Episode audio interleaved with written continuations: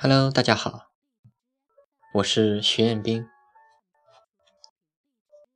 今天给大家带来的文章是：台灯是夜猫子的阳光，熬夜是梦想者的倔强。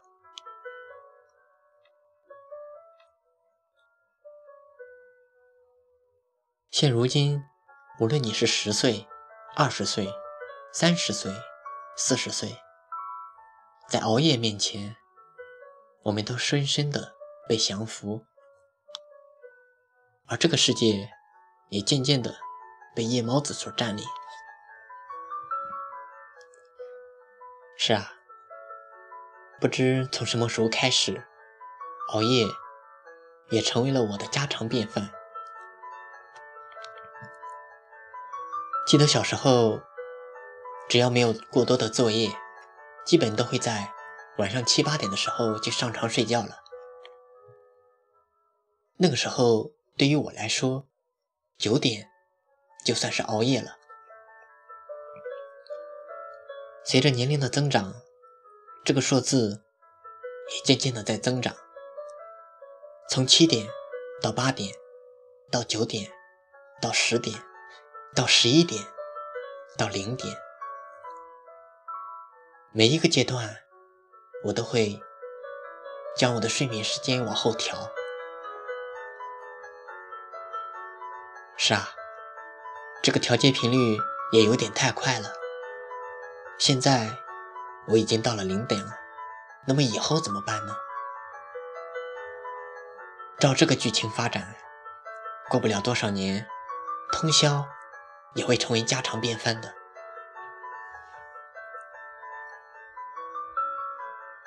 据一项大学生睡眠情况调查，有超过百分之九十的大学生有各种睡眠问题，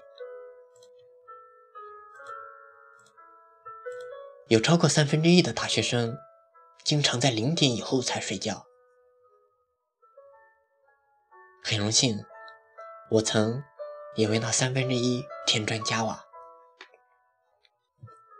是啊，自从高三开始。熬夜已经成为了一种习惯。那时刚上高三的时候，我是住在学校的，以为在学校有宿舍楼妈管理就会早睡了吗？显然是不可能的。从那时十一点之后睡觉就已成为常态。说到高中。我不得不说一下我们当时学校的一个传奇人物。我有幸成为他高一时的同班同学，但却从来没有交流过。为什么说他是传奇人物呢？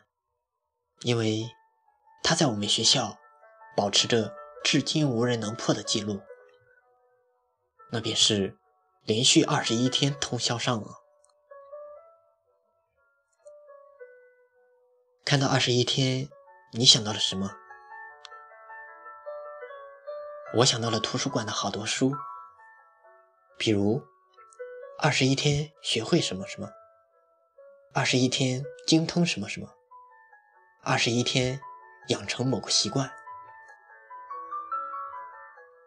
我想，如果他能好好利用这二十一天学一项技能，那么他又会有不一样的成功。不过还好，晚上奋战的他，在白天会选择休息，只是和我们导师差了而已。所以，为什么我从来没有和他交流过？因为我没有机会。我可不愿意去打扰一个沉睡的人，而且，这可是他仅有的休息的时间。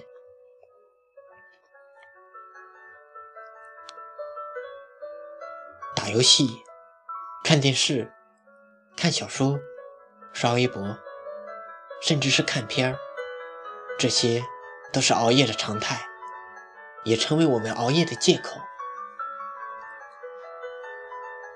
再说一个传奇人物，是我高三的一个同学，他从来不玩游戏，但却很爱通宵上网。你猜他上网是为了什么？也是看片儿，all night。真是江山代有奇葩出，各领风骚数百年呀。如果说台灯是夜猫子的阳光，那么熬夜必是梦想者的倔强。一句“睡你妈逼起来嗨”，成为了夜猫子经典台词。以往的夜是很静的存在，夜晚降临，我们能听到的声音也只有蟋蟀声、狗叫声、猫叫声等。那个时候，对于夜猫子来说是孤独的。然而现在的情况是，零点悄然降临。万家依然灯火时，来来往往的行人与车辆，仿佛这一切都在告诉你：你不是一个人在熬夜。是啊，我们不是一个人在燃烧自己的生命。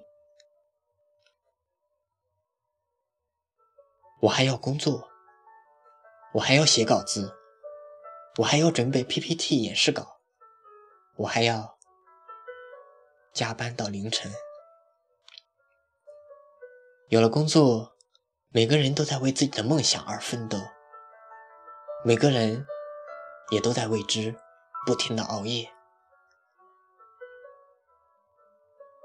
我总在想，我们工作是为了什么？工作。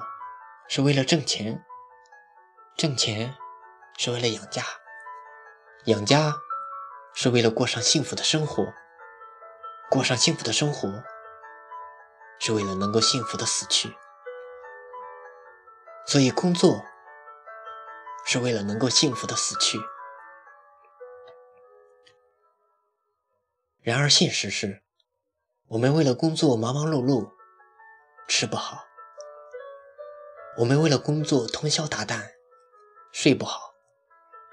最后，我们为了工作换来一个遍体鳞伤的身体，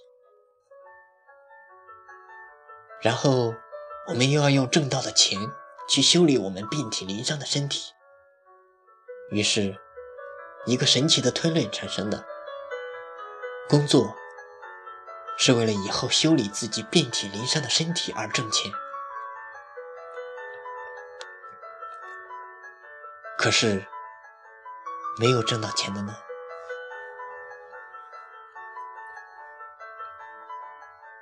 《红楼梦》中有这样一句：“一损皆损，一荣皆荣。”身体是革命的本钱。我们为了工作来拼命摧残自己的身体，身体都没有了，给你一个亿也毫无意义。有人愿意用自己的身体来换取一个亿吗？当然有。这个世界是存在贱骨头的。我们都是有梦想的，但千万不要用自己的生命来换取梦想的成功。梦想可以有很多，但生命却只有一次。我们梦想着。我们倔强着，我们熬着夜，我们在用自己的生命来为梦想买单。梦圆了，而自己却真正的沉睡在梦中，沉睡，沉睡，永远在梦中了。